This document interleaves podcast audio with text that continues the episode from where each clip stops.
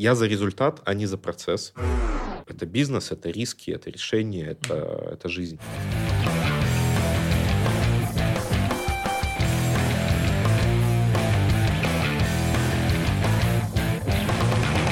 Привет, друзья! Это «Зачем я это делаю?» видеоверсии. Герой нашей программы – генеральный директор компании «Спасистом» Павел Гуральник.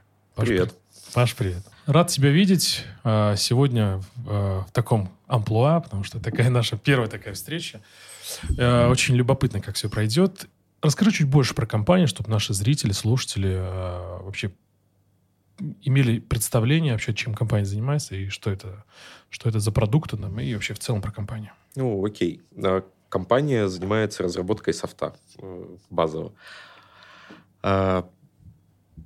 В принципе, есть э, несколько программных продуктов. Э, весь наш софт, он не массовый. То есть его вряд ли простой обыватель где-то встретит в телефоне или в приложении. Это все программы для инженеров, причем инженеров тоже узкоспециализированных, которые работают с IT-инфраструктурой.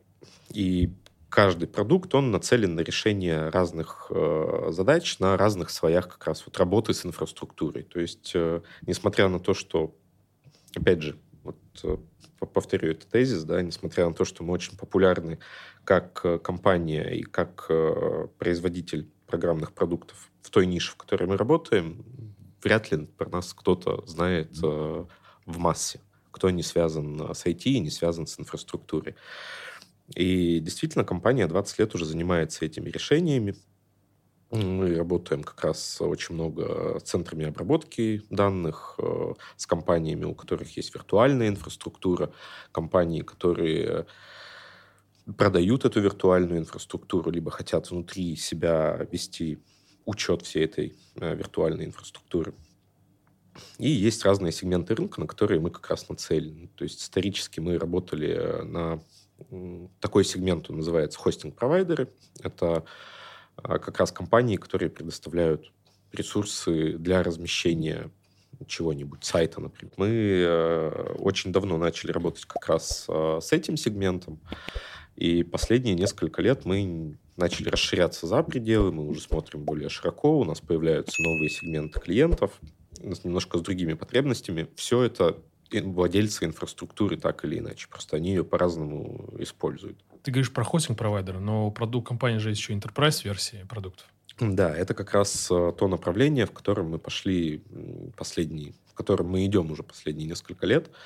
А, это тоже ну, как бы все наши клиенты это владельцы инфраструктуры с разными моделями использования этой инфраструктуры. Кто-то предоставляет эту, эти ресурсы публично, кто-то их использует внутри. Ну, какое-нибудь большое предприятие, у которого есть большое IT внутри себя. То есть а, большой хостинг-провайдер?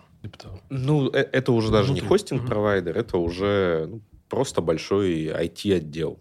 Какая-то инфраструктура, какие-то сервисы, какие-то программы внутри предприятия, начиная от 1С и заканчивая там, базами данных, mm-hmm. чем-то еще.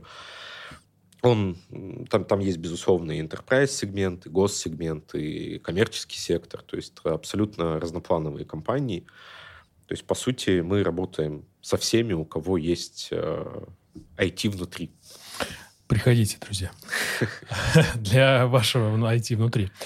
А, есть интересный факт, ты про это не говорил, но я тебе напомню э, про, про, про историю компании. Давай. Компа- компания с 2004 года же в рынке, да, и она родилась в Иркутске. Да, Правильно же? Да, все так ты не упомянул, что продукты продаются не только в России, но и за рубежом. Да, я То есть продукты мирового уровня, правильно же? Да, я как-то, знаешь, для меня это само собой разумеющиеся вещи. Ну да, давай про это расскажи, пожалуйста. Давай я про это расскажу. Компания действительно, она родилась в Иркутске. Длительное время, в принципе, у нас и все люди были сосредоточены непосредственно в Иркутске. Про это можно отдельно рассказывать, как, как мы стали распределенной компанией.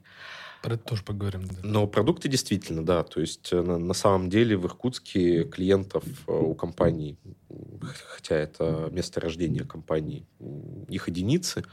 А, и так случилось, что большая часть клиентов, она всегда была рассеяна, во-первых, по России, а во-вторых, э, ну, достаточно с раннего возраста компания начала продвижение на рынке и территории за пределами России. Ну, за пределами мы же говорим не только СНГ, да? Мы говорим о Европе, мы Европе. говорим о Латинской Америке, мы говорим о Америке. География клиентов сейчас, она насчитывает порядка 120 стран, насколько я помню.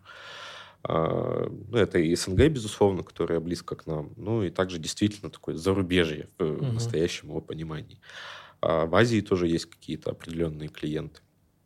То есть мы участвовали всегда и в международных э, выставках, конференциях и, и продвигались. У нас э, как-то так исторически сложилось, что мы сразу строили англоязычную поддержку внутри себя. Э, все продукты локализованы на английский. Ну, вот, поэтому, да, мы действительно продвигаемся везде. И ну, я про это часто тоже достаточно говорю. У нас половина выручки, она как раз западная, то есть не, не, даже не из СНГ, она именно западная. Это Европа, Америка и все остальное. И поэтому, да, мы, мы широко известны в, в узких кругах компании. Про вхождение в Астру. В группу компании Астра ISP System это же уже группа компании Astra. Расскажи да. про вот это. Почему ты вдруг решил, что нужно двигаться в этом направлении? Вот очень интересная история. Давай, а, жги. Ну, на, на самом деле мы никогда не думали о том, что нам надо с кем-то объединяться. Именно вот э, в формате слияния. И цели у меня такой не было. И э, периодически были какие-то предложения, а давайте вы продадите долю, а давайте мы объединимся, а давайте мы вот сольем наши активы вместе. И мне никогда не было интересно, ну, потому что мы не нуждались э, ну, в чистом виде во влиянии капитала. Нам хватало mm. тех денег, которые мы зарабатываем, чтобы и мы их тратили практически всегда на инвестирование в себя же. А не было желания просто вот, вот тебе, говоришь, поступали предложения, э, все продать, взять там это деньги и уйти на пенсию вообще, и заниматься вообще не знаю, там цветы выращивать, розы, да, например. Пока нет, пока нет. Оно, возможно, появится, когда я пойму, что ничего больше не могу привнести, что mm-hmm. все планы реализованы, все амбиции выполнены, амбиции не мои личные, а амбиции вот этого вот бизнеса, этой компании. То есть никогда? Ну, почему же? не, ставь, не ставь крест на наших планах. Ну, просто они действительно амбициозные и широкие. И так получается, что когда мы добегаем до какой-то отметки определенной, до вот той вершины, которую вот мы так долго хотели и видели для себя как цель, мы начинаем видеть какую-то новую вершину. Эта вершина нам кажется уже маленькой и неинтересной. Ну, вот и как-то так постоянно на драйве. Так вот, возвращаясь, возвращаясь да. к 22 году э, в какой-то момент э, представители группы компаний как раз э, связались со мной. Я тогда еще не знал, что это именно Астра. Было все очень зашифровано. Mm-hmm. Вопрос издалека. Они думали ли вы? А, но перед тем, как сразу отказаться, я точнее нет, даже коллеги успели упомянуть, что они представляют группу компаний, скажем так, разработчика операционной системы, одной из самых популярных в России. Ну, соответственно, Но... у меня диапазон он сразу сократился. Это не Windows, друзья, Astra Linux, да. Да, а, Astra Linux, абсолютно точно. Это действительно сейчас одна из самых популярных э, российских операционных систем. А доля сколько там, 70%, да? Доля рынка 70%, я думаю, будет еще больше я как раз в тот момент э, наблюдал за тем, что происходит на рынке. И группа компаний Astra — это не только Astra Linux и операционная система. Я как раз тогда читал про другие компании, которые начинают входить э, в группу компаний. Я смотрел на эти решения, и мне очень нравилась стратегия группы компаний. То есть э, построение такой большой, сильной экосистемы продуктов. Они все инфраструктурные, они все рассчитаны на тот же рынок, в котором всегда работала SP System, и я увидел очень много продуктовой синергии. То есть, когда мы общаемся с нашими клиентами, я понимал, что у них есть потребности вот, вот в таком решении, вот в таком решении. И периодически они нас спрашивали, а вот помимо того, что вы нам уже даете, а вот, вот в эту сторону вы не смотрели, а вот в эту сторону, вот, вот так вот вы умеете. Не смотрели, что ты имеешь в виду? Чтобы, чтобы предоставила спасительно прислала такие решения? Да, да, угу. да, да. Это, ну, опять же, э, ну, не всем может быть понятно, но это система резервного копирования, системы, платформа VDI, это удаленные рабочие места это тоже было вот где-то на подкорке, что когда-нибудь мы сможем этим заняться, вот когда мы опять закончим вот э, то, над чем мы работаем сейчас. И это было очень интересно как раз это предложение с точки зрения этой экосистемы. Я понял, что это очень интересная продуктовая история, это стратегически правильно, это как раз соответствовало тому видению, которое у меня было. И мне очень понравилась позиция, в принципе, ГК в том, что они стремятся стать лидером рынка. Это mm-hmm. всегда мне импонировало. Мы тоже стремились быть лидером. И а, на тот момент мы уже занимали лидирующую позицию в определенной нише, в которой мы работали. То есть вот эти как раз хостинг-провайдеры, про которых я рассказывал, у нас а, доля рынка тоже порядка 70-80%. Немало. А группа компании Astra, она работала как раз и работает в других сегментах рынка, где у нас а, мало было присутствия, тоже очень хотелось туда попадать. Это вот как раз та стратегия развития компании в новые сегменты, про которую я говорил. Ну и просто в моей голове все сложилось, этот кубик, что это, это безумная синергия, это технологический прорыв будет для всех. Э, и мы замечательно сможем дополнить как раз экосистему группы компаний э, своими решениями. Это те продукты, которых не было в экосистеме. И э, те продукты, которые уже были в экосистеме, тоже связать с нашими, интегрировать, чтобы мы могли клиентам просто предоставлять такой мега-комбайн. Мега-комбайн, да. Приземлились, разместились, да? Да. да хор- хор- Прикольная тема. Как ты пришел в рынок IT? Потому что, ну, в силу, а, в силу своей профессии я знаю, вот, но зрители не знают, поэтому было бы любопытно, чтобы ты про это тоже рассказал. Как ты пришел в, в IT-рынок? И почему ты, главное, туда пришел?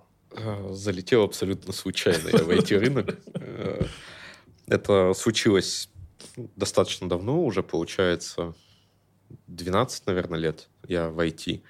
А до этого я с самого института, я еще в институте начал работать, э, ну, так, подрабатывать и работать, и я работал в банковской сфере, банки и финансы.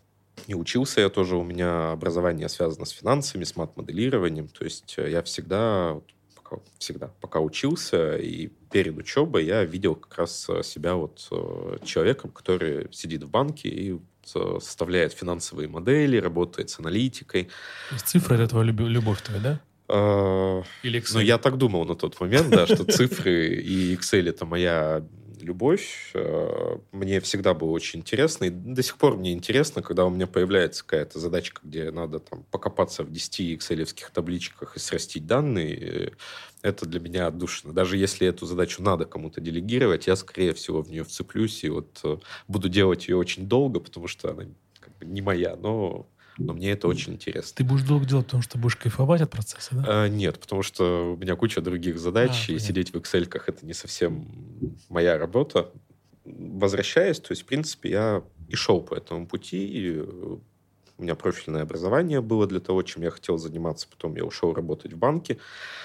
А, так тоже сложилась моя жизнь, что я на тот момент жил не в России, то есть все банки, они были... Я еще в детстве уехал из России, и ну, банки были все международные, крупные. Mm. Это был Barclay, HSBC, Национальный банк Греции. И везде я занимался аналитикой, финансами, модельками. И вот э, все было очень здорово и интересно. И в какой-то момент, э, как раз около 12 лет назад, э, я решил переехать обратно в Россию. Это было связано с определенными волнениями как раз финансовых, э, на финансовом, финансовом секторе, на финансовых рынках. Это 2008 год какой-то, да? Да, да, да. Это вот кризис 2008 года, mm-hmm. да, вот это все началось, была нестабильность. Российские же банки тогда э, достаточно хорошо себя чувствовали. Финансовый рынок в России, он начинал так э, бурно расти, процветать. Ну, это часто бывает, да, когда что-то отстает, потом он начинает просто астрономическими uh-huh. темпами расти. Мне очень нравилась цифровизация, которая происходила в России в банковской сфере.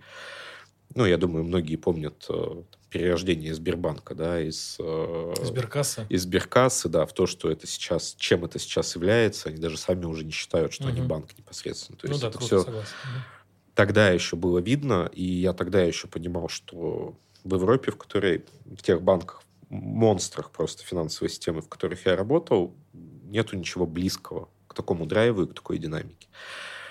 А, я решил, что надо, надо быть на передовой всего этого, и я решил переехать в Россию как раз. Паш, прости, я тебя сейчас немножко остановлю. Ты ага. сейчас говоришь про то, что ты вот работал в Европе. Вот, и мне кажется, вот я сейчас такую оценку дам без... Э, совет, не тоже нет, не совет, оценку без спроса, да. Вот, мне кажется, это повлияло на рост компании, то, что сразу... Ну, то есть, такое видение сразу такое на весь мир вот продажи, наверное, да? Я могу про это... Ну, то есть, можно ли про это вообще думать? Ну, говорить точнее. Что, то, то есть ты, ты поработал в Европе, потом в Россию понял, что там в России ну, трансформация, и потом бац так. И то есть я к чему? Что твое видение сразу на весь мир такой. Определенно. Частично угу. да, частично нет. Здесь, чтобы быть абсолютно честным, компания System существовала до того, как я в нее пришел, угу. и уже были какие-то угу клиенты на Западе, попытки развития. Я просто привнес определенную экспертизу, наверное, и в чем-то ускорил эти процессы, в чем-то э, сделал их более простыми и правильными. Но нельзя сказать, что до моего прихода э, там, там совсем никто не, не думал ага. об этом. То есть, нет, конечно, люди работали, и даже были определенные успехи. Угу. Ну, собственно, вот я решил переехать в Россию. Э, тоже думал, что я пойду работать угу. в банках. У меня уже было два предложения, по-моему. Третье вот должно было вот-вот появиться. Банки? А, это был... Давай порекламируем. Давай, давайте порекламируем. Это была Нордея, это было ВТБ, если мне память не изменяет. И я еще... Нет, от ВТБ я как раз очень ждал. Угу. И от Сбера. То есть э, Нордея и Сбер уже меня ждали, уже были оферы, а ВТБ я ждал, что будет офер. А Нордея сейчас работает банк? Это, это не помню, не российский, да? Это не российский банк, да, он скандинавский. Э, и они были немножко uh-huh. разные оферы в разных э, отделах, которые все были для меня интересны, потому что это ну, определенная точка роста. Я очень себя комфортно чувствовал в плане переезда. Я знал, что у меня все хорошо с работой. А я взял, по-моему, два месяца себе на то, чтобы переехать, найти квартиру, немножко обустроиться, вообще а посмотреть ты куда переехал? на Москву. В Москву? Да, я Москву? переехал в Москву на тот момент. Ну, это закономерно, потому что все штаб-квартиры, они находились угу. в Москве, так или иначе. И даже не думал о каких-то других сферах. И но два месяца оказалось, наверное, слишком много, чтобы обустраиваться. У меня было свободное время, и меня позвали на собеседование в IT-компанию. А, это была компания Innova. Она занималась издательством игр Э, в России вот, э, огромное количество популярных массовых мультиплееров онлайн, это детище компании Innova. А давай какие-нибудь игры назовем, чтобы было понятно, может быть. Это Lineage, это Point Blank. Э, Lineage 2, который... Lineage 2, ага. да, да, да. Огромное количество популярных игр, да. Даже я знаю Lineage. Ragnarok, да. То есть это игры, которые как раз Innova приносила на российский рынок, занималась их локализацией и запуском. Ну и дальше сопровождением. Я пошел на это собеседование, ну, просто потому что... А почему бы нет? И и вот что-то в этот момент произошло. То есть мне очень понравилась э, компания, мне очень понравилась э, культура в этой компании, мне понравилось, как выглядят люди, как э, выглядит офис, угу. как люди между собой общаются. Что-то айтишно непосредственность, да, такая, да? Да, да, совсем другое все было. И это приоткрыло для меня просто занавесу в какой-то новый мир, который мне показался очень интересным. И я вот в одночасье просто решил, что а, и пойду-ка я в друг, вообще в другую профессию. А оффера от ВТБ дождался? А, нет, я не стал дожидаться. Меня потом еще догнал консалтерский офер. А, ну, это такой был предоффер угу. из BCG. Это такой очень большой консалтинг. Boston Consulting Group? Да, Boston Consulting Group. Так случилось, что раз я из банковской финансовой тусовки, то все мои друзья на тот момент, они тоже так или иначе были с этим связаны. Вот они когда узнали, что меня позвали уже там на финальное собеседование BCG, а я сказал, нет, я пошел работать в ИНО. Ребята, конечно, рвали на себе волосы, говорили, ты что творишь? И вот так я попал в IT, а, попал в Инову, мне безумно нравилось, это очень интересные люди, меня окружали на тот момент. А кто, вот, кто и как на, на тебя оказал максимальное влияние вот в твоей карьере? как ты думаешь, кто это мог быть? Это, это много людей. Это не один какой-то человек. Мне очень повезло в этом плане. Вокруг меня были сильные люди. А, сильные профессиональные люди. И все, мне всегда очень приятно попадать как раз а, ну, в какую-то обстановку, uh-huh. где я чувствую себя менее умным, менее способным, менее опытным, менее там, и так далее. Хорошо, но ты говоришь а, менее, менее быть умным, менее опытным. А вот хорошо, то есть профессионала. А как ты измеряешь тогда этот профессионализм? Вот ты в компании людей каких-то, да, там, ну, там, боссы, не боссы, сотрудники, ну, какие, да, вот. Ты говоришь, что тебе нравится быть с профессионалами. Как ты тогда измеришь этот профессионализм у этих людей? Это большая совокупность факторов. Ну, мы начинаем обсуждать какой-то вопрос, и я просто чувствую, что человек, он эксперт в mm-hmm. этом вопросе, либо у него очень много знаний в этом вопросе. Он с этим сталкивался, то есть либо у него богатый жизненный опыт, либо богатый профессиональный опыт, либо он с этим не сталкивался, но так работает его ум, что mm-hmm. он достаточно хорошо разбирается быстро в ситуации и начинает как-то ее разматывать и предлагать какие-то решения, которые тебе были не очевидны до этого. Ну, все, профессионал. А, хорошо. А, понятно. А почему э, тебе чувство, ты говоришь, все-таки менее, хочу сейчас здесь немножко подоптаться, тебе оно приятно? Ведь ты чувствуешь, что, что они умнее, что они... Ну, я не говорю, что лучше, наверное, неправильно так говорить. Ну, то есть менее-менее. То есть что тебе додают? Вот для тебя, как для профессионала в том числе. Ну, во-первых, уточнение, это не абсолют. Да? Угу. То есть, э, когда я говорю, что кто-то умнее, кто-то профессиональнее, кто-то в чем-то лучше, угу. это не значит, что во всем. А Понятно, да. В чем-то конкретном, как правило. Ну, или в нескольких вещах. А, ну, во всех нельзя быть профессионалом, правильно? Ну, мне так кажется. Конечно, да. Но это, это возможность расти, это возможность развиваться, учиться у этих людей и как раз угу. поднимать свой уровень. Когда ты это делаешь в вакууме, не окружая себя этими людьми, это занимает сильно больше времени. Ты не всегда понимаешь э, свои слабые стороны, угу. свои сильные стороны. Как именно вот повысить свой уровень в чем-то, когда вокруг тебя есть такие люди, это ну, определенный такой чит. Ты, у тебя есть, во-первых, образ результата, mm-hmm. во-вторых, ты быстро получаешь у них необходимые знания, и растешь и развиваешься. Ну и в процессе надеешься, что ты им что-то тоже даешь взамен. А вот для тебя развитие, вот ты сам как себя, ну, кроме того, как я понял, что ты окружаешь себя людьми, с которыми интересно работать, ну, профессионалы, давай так назовем их, у которых можно учиться, да, то есть они могут быть не профессионалы, но можно учиться у них, да. А как ты сам вот вкладываешь в себя, в свое развитие? Вот что, что для тебя развитие, да, и что ты вкладываешь сам, как ты развиваешь? Может, ты, не знаю, читаешь, ходишь на вебинары, да, там, на лекции, или, может, ты вообще преподаешь в институте? Я хожу на подкасты по а, Это иногда полезно сформировать, ответить на вопросы иногда, да.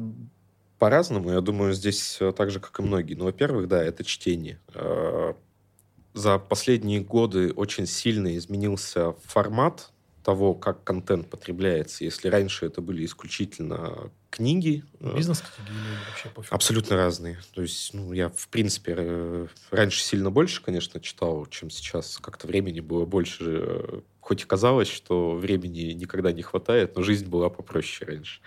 Раньше это когда, кстати, было 15-20? 15-20, да. Вот, ага. Ну, логично, что она была тогда, попроще. Да, до того, как ага. я стал генеральным директором. Ага. Это надо, книга. надо задуматься, да? Хотят ли люди стать генеральным директором? Да есть нюансы, да. Э, начинаешь быть похожим на енота. А, Окей. Сейчас э, очень много, во-первых, книги остаются, но количество книг, э, которые я способен прочитать в год, оно сильно сократилось. То есть э, в лучшие мои годы, наверное, это было книжка две в месяц я мог поглощать. Сильно. Ну, особенно вот в студенчестве, наверное, был пик, и сразу после студенчества, то есть это было очень много книжек разных абсолютно, и профессиональных, и бизнес-литературы, и просто из каких-то областей, которые меня интересовали. Взять какую-нибудь Например? книжку по социологии или по психологии. Э, э, у меня есть несколько книжек дома с безумной какой-то просто математикой, высшей математикой, квантовой физикой. Не моя область, ничего не понимаю. Может быть, без... пока? Ни, ничего не понятно, но очень интересно. Сейчас э, это уже в перемешку. Я все равно стараюсь читать, стараюсь читать много, мне все время кажется, что недостаточно. Ну и очень много стало сейчас э, более короткого контента. Это статьи, это блоги, это какие-то аналитические исследования, что угодно. Ну, такой быстрый контент, который ты способен э, э, прочитать за, не знаю, полчаса, например, за 20 минут. Ну или меньше. Какие книги мире. ты можешь рекомендовать, которые на тебя вот прям вообще произвели невероятное впечатление? Вот, э, давай их назови, пожалуйста. Потому что это такой частый вопрос у меня в подкасте. Поэтому вот хотел бы от тебя бы порцию рекомендаций услышать. Я всегда стараюсь отходить от абсолютов, наверное, потому что в разные периоды жизни, в зависимости от того, mm-hmm. с чем ты сталкиваешься и какой у тебя жизненный опыт, разные книги на тебя производят разные впечатления. Вот на примере художественной литературы это постоянная же история. Это mm-hmm. Достоевского прочитал в студенчестве, это одно восприятие, в 30 другое, в 43 а также и с бизнес-литературой. А, поэтому я не могу, наверное, рекомендовать книги, которые вот прям вот необходимо прочитать. Вот э, «Ваша жизнь никогда не будет прежней». Все зависит от того, от в каком контекста, состоянии да. Да, человек находится и как он это будет воспринимать. Но я считаю, что есть вот книги, которые действительно очень полезны. Особенно... Ну, must-have, может быть, какой-то. Для меня, да, must-have. Ну, конечно, а, Это книга «Цель» э, Галдрата она в свое время э, произвела на меня впечатление, она была в правильном контексте в нужное время. Это очень хорошая книжка. Э, я слышал, я ее часто рекомендую, и э, всегда поражает, когда люди потом их спрашиваешь, ну, ну как, как тебе книжка? Это книжка про завод. И я начинаю говорить, как же так? Она же вообще не про завод. Это же применимо к любой сфере, угу. к любому бизнесу и к IT в том числе. Эту книжку стоит прочитать. Про эту книгу понятно, но наверняка же есть еще что-нибудь. Есть еще много книжек, конечно. Ну, э, очень много хороших книжек про продукты, э, продуктовых книжек. Угу. Э, есть книжка на крючке, э, которая ну, она, мне кажется, является рекомендацией вот практически в каждом курсе по продукт-менеджменту, uh как создавать продукты, которые подсаживают на себя пользователей и аудитории. Uh-huh. Ну, действительно, очень хорошая отдельная книжка. Она помогает систематизировать знания и не могу сказать, наверное, что в ней озвучены какие-то супер уникальные мысли, которые ты прочитаешь и вау, ты просто начнешь все делать по-другому, но она очень хорошо помогает раскладывать все по полочкам. Есть э, книжка «Драйв», она мне тоже очень понравилась. Что же было Может такого? быть, художественная литература, Паш? Это, наверное, книжка на стыке, а Атлант расправил, расправил плечи как раз. То есть она вроде абсолютно художественная, с другой стороны, если ты смотришь на нее под призмой бизнеса, как раз э, тоже замечательная книжка. Ты ее осилил все, да? Я ее осилил всю, и я ее перечитывал, более того, месяца три назад как раз. Всю прям перечитал, да? «Тонкое искусство пофигизма». Э, Это тоже, про... тоже мне книжка очень понравилась. Она учит тебя правильно относиться к каким-то... К ошибкам? Вещам. Mm. К ошибкам в том числе, да. К... А как ты относишься к ошибкам, Паш? К своим? Очень плохо. Я нет, ну как плохо? Я склонен, как мне кажется, чуть выше среднего уровню самокопания угу. и самокритичности. То есть ты закапываешь себя? То есть я начинаю анализировать и разбирать. Э, я нормально отношусь к ошибкам с точки зрения, ну, что они бывают. Э, ну, иначе мы просто не двигались дальше. Угу загрузили себя вот ошибками и остались на том же месте. Но я, как правило, стараюсь понять, почему я допустил ошибку, mm. чтобы не допустить по тем же причинам ее в будущем. И как, как, как ни странно, я легче отношусь к большим, серьезным, таким прям, знаешь, мега-факкапам. Mm. Вот, а, а, Своим? И к своим, и к окружающим. То есть... Э, ну, к окружающим между в команде, да? Ну, в, ком- в команде, да. То есть э, все имеют право на ошибку. Сколько, стандартная такая сколько фраза. Раз? По-разному, по-разному. Это зависит от ошибок еще. Там, выбрали неправильную технологию, поставили не на тот тренд. Вот вещи, которые очень тяжело прогнозируемые, и мы допускаем ошибку. И а, она нам может аукнуться через несколько лет серьезными финансовыми потерями, тем, что нам надо перестроить там, целый департамент, а, все поменять. Я к этому отношусь а, нормально. Это, это бизнес, это риски, это решение, это, это жизнь. Я очень негативно отношусь к мелким тупостям, вот, э, к глупым ошибкам, к невнимательности, там, где можно было просто на секунду задуматься о том, что ты делаешь, и этой ошибки можно было избежать. Вот здесь у меня там zero tolerance просто. И к себе, и к окружающим. Ну, не, не в плане я пойду всех увольнять и расстреливать. И...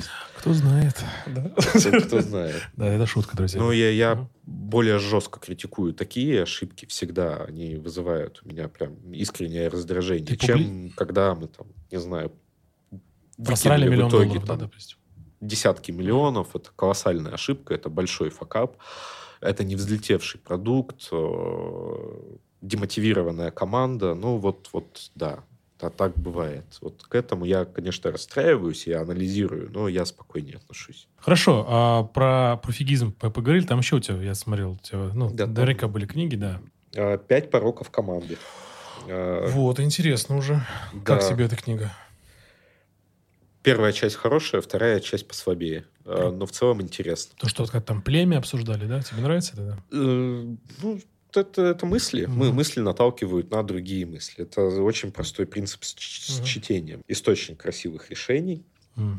Интересно, не слышал такое. Угу. Не слышал? М-м, первый раз. Про пороки-то понятно такая. Да. А, про крючок и вот про вот это. Джон Дор. Угу. Изменяйте самое важное.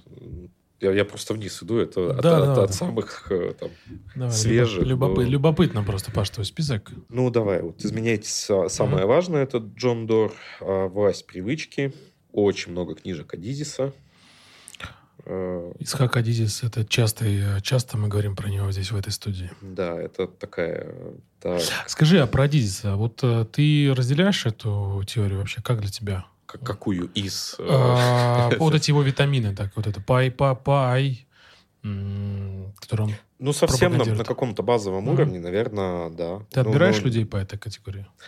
Раньше нет, сейчас я больше обращаю на это внимание, да, потому что есть у меня у самого какие-то более ярко выраженные черты, и э, ну, я, я понял, что как раз, чтобы что-то не ломалось, э, вот если я работаю в связке с человеком, mm-hmm. то он должен компенсировать то, что у меня менее развито, mm-hmm. а я должен как раз компенсировать то, что у него менее развито.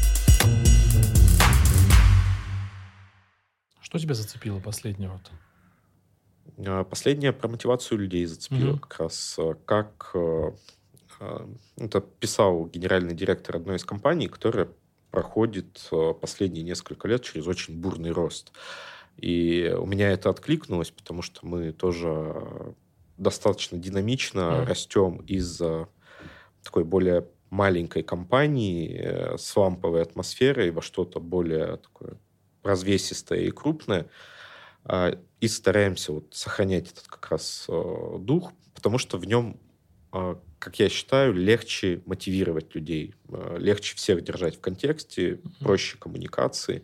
Чем больше контекста у сотрудников, тем они более мотивированы. И вот как раз... Э, Контекст это вовлеченность, Паш? Контекст происходящего. Угу. И он ведет как раз вовлеченности. То есть, чем больше сотрудник знает о том, что и почему и зачем происходит в компании, даже не непосредственно с его задачами, вот где-то там в другом отделе а, ну, тем он более вовлечен в жизнь компании, в деятельность компании, а, вовлечен в деятельность своих коллег. Это, ну, это всегда положительно влияет на эффективность работы людей. То есть это было а, проблематика не с точки зрения нежелания сотрудников, угу. а с точки зрения, как изменяются компании, когда они быстро растут, и какие барьеры как раз компании создают, угу. которые надо ломать мы поговорили про ошибки, мы поговорили про бизнес, ну, про много чего мы поговорили. А, скажи, а как ты, вот когда ты достигаешь какой-то вершины, команда достигает, компания достигает какой-то вершины, ну, всем все радуются. Ну, все. Вот а скажи, вот ты как радуешься? Очень недолго. На самом деле, ну, я радуюсь. Я сильно радуюсь. У меня такой большой пик радости, но он очень быстро проходит. Э, потому что сразу, вот, помнишь, я рассказывал про, когда мы забираемся на вершину, да, мы с нее начинаем видеть другую вершину, и у меня эта радость такая, она с, с оттенком печали, что а, а почему, не, а почему не следующая вершина? А, ну, вот, я, я не умею долго радоваться ни личным достижениям, ни корпоративным достижениям, ни командным достижениям. Ну, как-то так. Не знаю, почему так. В радости не хватает тех эмоций, которые я получаю от э, вот этого вот бега к какой-то цели. Это же совсем другие гормоны вырабатываются. То есть от процесса тебе больше кайфово, чем для результата, когда ты получаешь результат? Я не от процесса. Я вот как раз э, категорически против mm-hmm. там, я за результат, а не за процесс. Процесс mm-hmm. меня, он необходим, но это не показатель. Да? Важно, сколько у тебя детей есть, а не сколько раз ты пытался mm-hmm. да, там, э, и участвовал в процессе. А, здесь то же самое. Наверное, те эмоции, те, не знаю, гормоны, которые я получаю от как раз в процессе достижения цели, а, они мне больше нравятся, чем вот э, как раз радость от угу. результата. Хорошо, а давай тогда поговорим, как ты измеряешь тогда успех. Потому что ты говоришь, что процесс э, это не важно, есть только результат. Но просто процесс может быть условно, мы потеряли 50 человек, да, но мы достигли результата. Вот вопрос, нужно ли так делать или не нужно? Или, например, человек похудел на 40 килограмм, но при этом он свое здоровье умер, погиб, да, например, там здоровье умерло. Ну, вот, вот такое, знаешь, вот ну, цели же надо тоже правильно достаточно ставить. Есть, э, по-моему, хорошо очень расписано в системе ОКРов, mm-hmm. Objectives and Key Results, которая родилась где-то в Гугле много-много назад, лет. А, там есть э, как раз цели, на которые ты обращаешь внимание, и всегда есть, не, не помню, как это правильно mm-hmm. называется, какие-то факторы, которые, метрики, которые не должны ухудшиться в процессе. Ну, то есть, если у нас есть задача заработать столько денег и потерять 50 э, человек в процессе, то, ну, замечательно, ты выполнил ну, эту цель, да, там, ты оптимизировал что-то. Если у тебя как раз цель э, добежать туда, не потеряв угу. вот здесь, ну, ты просто должен, у тебя двойные цели. Ну, должен контролировать. Ну, да. конечно, угу. да. А, как, как правило, даже финансовые цели, они не могут существовать в вакууме, потому что там, цель заработать 100 рублей или 200 рублей, наверное, не может быть самоцелью. Они нужны для чего-то или в процессе есть еще какие-то подцели. То есть это нам поможет сделать А, Б, С, Д, Е. Угу. Это нам даст денег на запуск нового направления. Это нам даст какой-то определенный статус, который нам поможет сделать что-то еще. Поэтому цели, они, они всегда ну, такие достаточно сложные. Это больше похоже на план действия какой-то чем на просто постановка целей. Нет, это, это все-таки постановка целей, потому что ты не понимаешь, что у тебя нет плана, ты не угу. понимаешь, как туда добежать. И дальше как раз сформулировав эти цели, сформулировав, э, чем ты готов пожертвовать, не готов, что ты должен сохранить, что приумножить, э, ты пытаешься придумать план действий, который ты потом еще в процессе 15 раз поменяешь. Угу. Как минимум. Так а, как бы ты бы вот измерял успех, Паш? Как, как бы ты вот... Я, я по- по-разному по-разному его измеряю, это зависит от целей. Угу. Они могут быть финансовые, они могут быть количественные, они могут быть качественные. Все, все очень зависит от того, а, какая у нас цель. Ну, у нас может быть цель... А, Давай на примере любой, например. Цель финансовая. Заработать, не знаю, миллиард рублей. Ну, так, тогда мы измеряем Просто в миллиарде рублей. Да, и мы смотрим на какие-то дополнительные параметры, если они есть в организации. Зачем нам этот миллиард, что он нам должен давать, что должно произойти в процессе, а, что не должно ухудшиться. Mm-hmm. А вот для тебя, для, как для профессионала, как личности, как генерального директора, есть контекст, ну, как-то в общем мире, не знаю, может мне попадать, что типа успешный человек – это тот, кто много хорошо зарабатывает, состоялся в карьере, там, дети, семья и так далее. То есть такой шаблон успешности.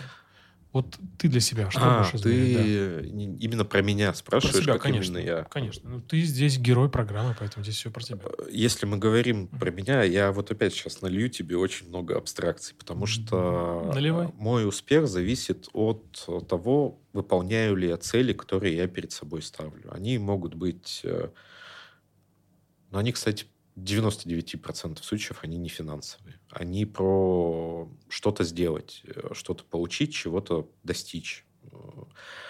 И очень часто они связаны с работой, так или иначе, потому что я больше, чем половину жизни трачу на работу. Если у меня получается, то я считаю, что я успешен. Если у меня не получается, я считаю, что я не успешен. И при этом, ну, не, не важно, как другие измеряют этот успех. Паша, а у тебя есть такая история, как с книгами, что тебе надо ее обязательно выполнить любой ценой, когда читать книгу? Вот про цели ты также перекладываешь на цели? Нет. А, не перекладываю, потому что что-то может измениться, и ты понимаешь, что цель была плохая, или она уже не актуальна. Или ты как раз понимаешь, что для достижения этой цели ты здоровье, например, должен mm. угробить. Сразу ты об этом не подумал, корреляции не было, ну, понимаешь, что нет, я не хочу эту штуку. От нее надо отказываться. Ты э, в начале беседы э, упомянул, что в ковид э, команда стала, работали в Иркутске все, а потом команда стала очень сильно распределенной. Расскажи про этот момент. Компания пережила ковид. Почему, как ты говоришь, что команда стала сильно распределенной? Расскажи про этот процесс, вообще как ты относишься к, к удаленной работе? Ну ладно, давай начнем тогда с, с ковида. С ковида да. да. Был ковид. Все, все сидели по домам. Была какая-то определенная паника, волнение. Разные люди строили разные прогнозы. Ты встретил его в Иркутске, да? Я встретил его в Иркутске. Мы на тот момент были э, абсолютно иркутской компанией. Мы все ходили в офис каждый день. Ты не пришел в офис, значит, ты прогул, не да. работал сегодня. Но у нас не было системы прогул, не прогул. У нас не так все жестко. То есть можно было просто отпроситься и можно было, наверное, и из дома поработать в каких-то уникальных случаях. Ну, в, в общем, это in-house компания, угу. которая ходит в офис, и все в Иркутске. И ковид нас застал э, в таком состоянии, а мы только переехали в новый офис. Мы там, пару лет строили шикарный такой айтишный офис, э, прям классный, мне очень нравился. Мы переехали, и ковид начался, и было, было обидно. Разошлись по домам, и вот что-то мне сразу подсказало, что, ну, а, это надолго, э, это не вопрос нескольких месяцев, а б, это, скорее всего, очень долгосрочный отпечаток оставит в том плане, что мы не вернемся в офис, вот как было раньше. Ну, по крайней мере, вот в каком-то диапазоне ближайших лет. А, это еще связано с спецификой ребят, которые работают в IT. Удаленка удаленная работа, она, в принципе, в IT всегда там, процветала. Но очень многие компании говорили, нет, мы работаем в офисе. Мы были одной из таких компаний. Потому что я считал, что это плохо повлияет на эффективность. Э, удаленная работа. Ну, и, и многие так считают до сих пор. А многие это кто, Паш? То есть э, мнение в рынке? Мнение в рынке, Google, Microsoft, э, они считают, что это плохо и неэффективно. Но к этому вернемся позже. Это, uh-huh. наверное, уже там про, про будущее и что okay. будет происходить. Но просто в момент как раз пандемии я понял, что ну, это, это не просто вот сейчас отсидеться дома надо какое-то время. Это очень долгосрочная история, и пытался понять, как, как мы можем ей воспользоваться, а, чтобы извлечь из нее плюс. Э, ну и плюс был очевиден. Если мы все не видим друг друга, какая нам разница, в каком городе мы, собственно, нанимаем сотрудников в компанию. И тут началась э, достаточно большая трансформация в распределенную компанию и в распределенную команду. А мы начали набирать сотрудников за пределами Иркутска. Э, кадры — это, наверное, всегда основная боль любой растущей организации. Хочется больше, хочется более сильных людей, профессиональных, с каким-то опытом. Когда ты в Иркутске, ты ограничен э, во, во многом. То есть Иркутск, он очень хороших э, дает специалистов э, технических, разработчиков. Там есть несколько сильных вузов, и это кузница кадров действительно такая очень неплохая. Но у нас всегда были сложности с с ребятами, у которых большой опыт в продажах IT-услуг или международных продаж IT-услуг, э, международного маркетинга, uh-huh. IT-маркетинга, да, ну, и так далее, и так далее. Ну, просто нет в Иркутске таких компаний, кроме нас. Соответственно, мы всегда сталкивались с тем, что мы а, берем специалистов и выращиваем специалистов. Ну, это очень правильный подход во многом. Это классно, но это долго. То есть, если ты хочешь более быстрого результата, у тебя есть деньги на то, чтобы привести mm-hmm. какого-то крутого профи в компанию, ты в Иркутске этого просто не можешь сделать. Потому что все уехали, Паша? Или... Их, их не было в Иркутске. Mm-hmm. Просто нет таких людей в Иркутске. Если ты завтра объявишь вакансию, не знаю, ищем директора по маркетингу mm-hmm. с, с опытом а, а, международки, который продавал сложные B2B инфраструктурные продукты, обязательно в Иркутске, но у тебя будет ноль откликов. А удаленка как раз дала возможность вот э, набирать таких людей. И за период пандемии мы очень неплохо так переукомплектовались, мы усилились, у нас появилось много новых сильных людей, э, которые живут в абсолютно разных городах, которые работали э, в разных компаниях, компаниях, которые больше, чем мы, у которых были какие-то процессы налажены чем-то лучше, у которых был опыт, которого у нас mm-hmm. не было, нам этот опыт очень интересен. И у нас появилась как раз, э, ну, мы, мы начали пользоваться этой возможностью. Пандемия у нас относительно же недавно закончилась. А, про, про конец ну, прошлого года, там, наверное, да, все, 22 да. год, все, все начало сходить на нет. А, а мы уже все, мы уже, уже очень распределенная компания. Пути обратного нет. Пути да? обратного нет. У нас э, люди работают в куче городов. Э, и в Казани, и в Калининграде, и в Владивостоке, и в Москве, и в Питере. А, ну вот, поэтому мы, мы, мы стали абсолютно распределенными, и не везде у нас, разумеется, есть в офисе, не в каждом городе. У нас сейчас есть офис в Иркутске.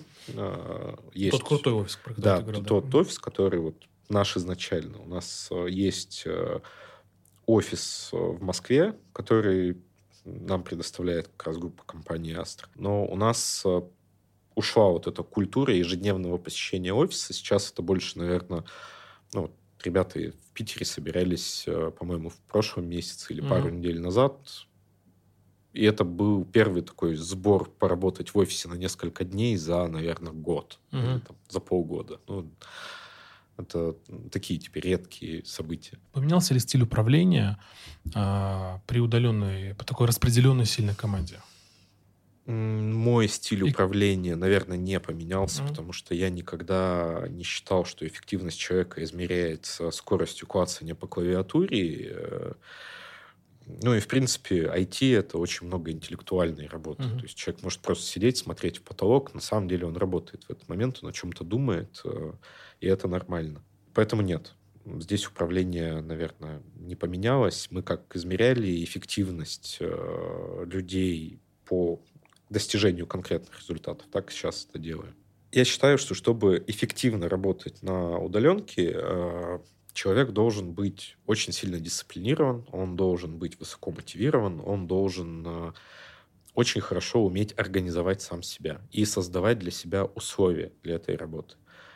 Потому что часто же бывает, что дома дети, животные, там, собака лает, что-то еще, это отвлекает. В принципе, ты отвлекаешься на что-то. 10 раз к холодильнику сходишь. То есть э, должна быть дисциплина. И те люди, которые действительно умеют э, организовывать этот процесс, э, удаленка даже эффективнее, чем поход в офис, потому что ты как минимум экономишь время на походе в этот самый офис. Ну, или ты, может быть, э, работаешь в каком-то коворкинге, но тебе до него ближе, чем до офиса, например. Это экономия личного времени, оно, оно важно, это влияет на качество твоей жизни. Но моя практика все-таки показывает, что большая часть э, людей, она испытывает э, так или иначе сложности с самоорганизацией, с организацией своего времени и пространства. И в этом случае удаленка, ну, конечно, она негативно влияет на эффективность. Сейчас более устаканилось. Мне кажется, люди все равно так или иначе привыкли уже и обустроились. Если не обустроились, то просто привыкли и научились в этом жить. Но глобально есть еще один фактор, который, ну, я считаю, пагубно влияет э, в режиме удаленки. Это как раз вовлеченность, про которую мы чуть mm-hmm. ранее говорили.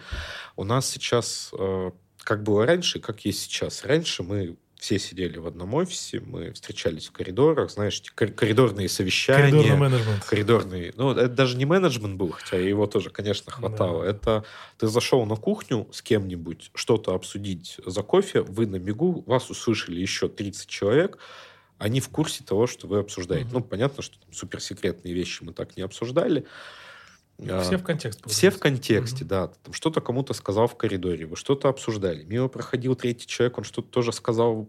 У вас такое уже большое совещание. А. И за пять минут э, очень много контекста вокруг люди получали себя. А, сейчас этого нет. И это вот один фактор, да, то есть тебе, чтобы человека погрузить в контекст, тебе надо прям применить дополнительное усилие. А, это собрать всю компанию, устроить какую-то там зум-конференцию, всем все рассказать, заранее приготовить презентацию. Плюс это личный контакт, mm-hmm. все равно он немножко другой, когда ты видишь людей, когда ты с ними общаешься. Сейчас вот это все сильно сложнее. И э, второй момент это как раз про то, что ты когда раньше работал в команде, ты с этими людьми, ну, не только же по работе общался. Угу. Вы проводите там, минимум 8 часов в день вместе.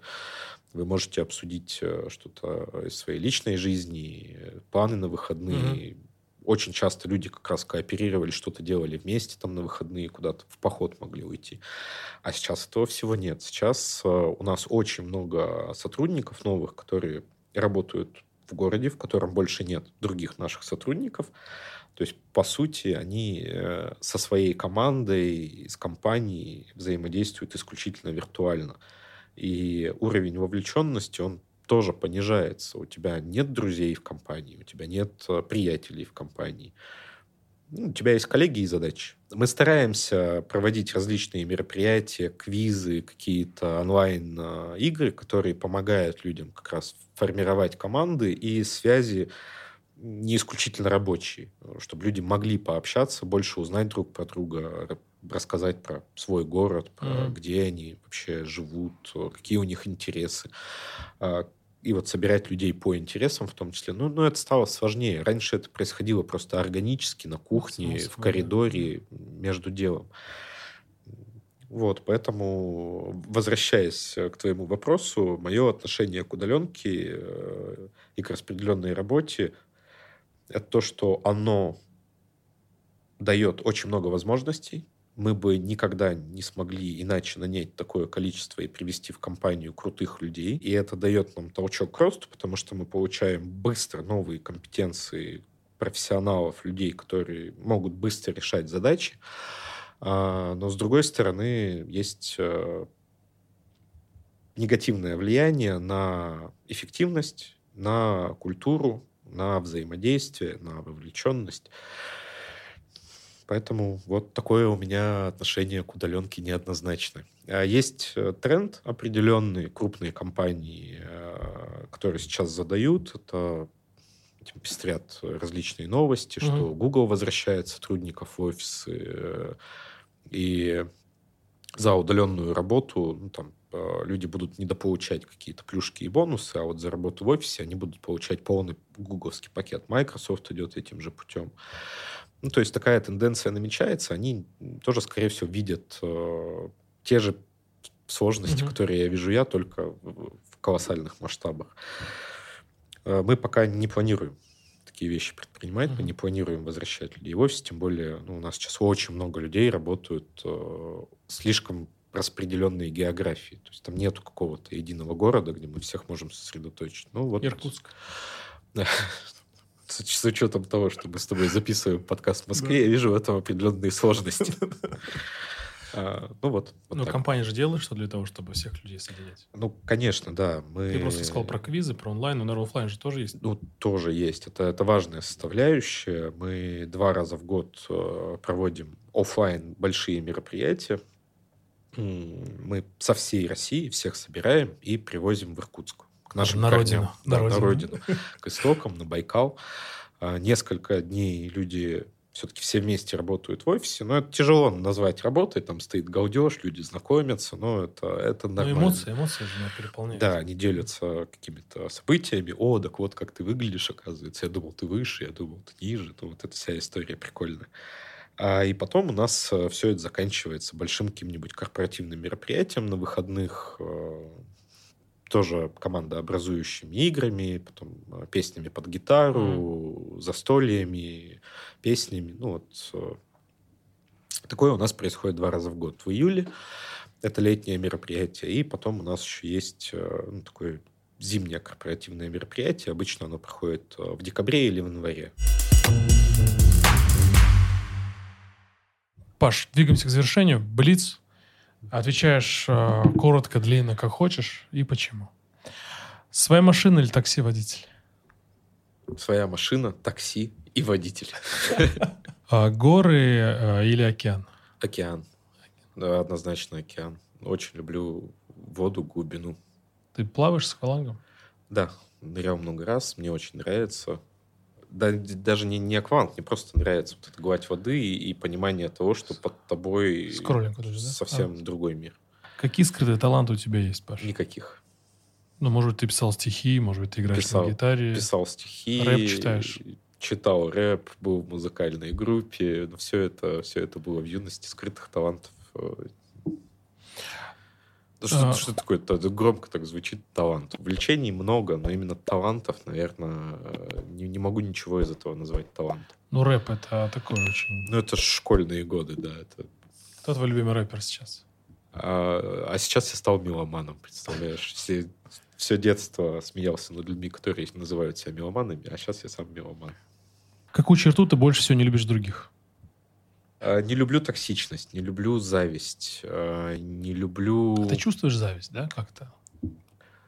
по отношению к себе. Ну, ты говоришь, просто не люблю зависть. А как ты ее вот оценишь? Вот, по отношению к себе, по отношению по к другим? отношению к себе нет, наверное. Я иногда с ней сталкиваюсь э, в компании, я вижу просто, как люди к друг другу относятся. Мне кажется, зависть это неправильное какое-то чувство, оно деструктивно и не способствует какому-то развитию. Ну, оно, может, тебя мотивирует к нему, но причина не та. А, Токсичность очень не люблю. А, И предательство. Но это не черта, это, это Это поступок факт. скорее. Что ведет? Какая черта человека ведет к его способности предавать? Зависть в том числе, наверное. Ну, в том числе. Ну, вот не- Способность. Ну, это... нечестность. Вот э, давай так. Э, В общем, не- Мгм. нечестность и целом. Всегда считал, что лучше честно сказать что-то неприятное, чем все время быть вот нечестным. Качество, которое ты больше всего ценишь э, в женщинах. В женщинах. Ум. А в мужчинах? Ум. Ну, интеллект, интеллект, наверное. Интеллект, да. Да. Ну и все, Паш. Самый завершающий вопрос. э, Это на чем сейчас тебя построена программа? Зачем ты это делаешь? Ты работаешь, чтобы что? Чтобы жить. Р- р- Работа — это жизнь для меня. Ну, То есть мне повезло, и везло всю мою карьеру э, в том, что я всегда занимался тем, что мне очень нравится. Это мое основное хобби, мой основной интерес. Это постоянно меня драйвит. Это причина, по которой ты утром просыпаешься, по которой ты что-то делаешь, к чему ты стремишься. Вот э, Все, Паш, спасибо тебе. спасибо тебе Ра- большое. Рад был поговорить. Надеюсь, было интересно. Было интересно. Да, я, я кайфанул. Вот, спасибо тебе большое. Вот. И до новых, до новых, до новых встреч. Друзья, а, подписывайтесь, ставьте, пишите комментарии и пишите, как вообще вам видео. И про книги тоже. Напишите что-нибудь, что вы читали, что Павел рекомендовал, и поделитесь своим мнением. Подписывайтесь и все, будьте счастливы. Спасибо. Пока. Пока. Пока.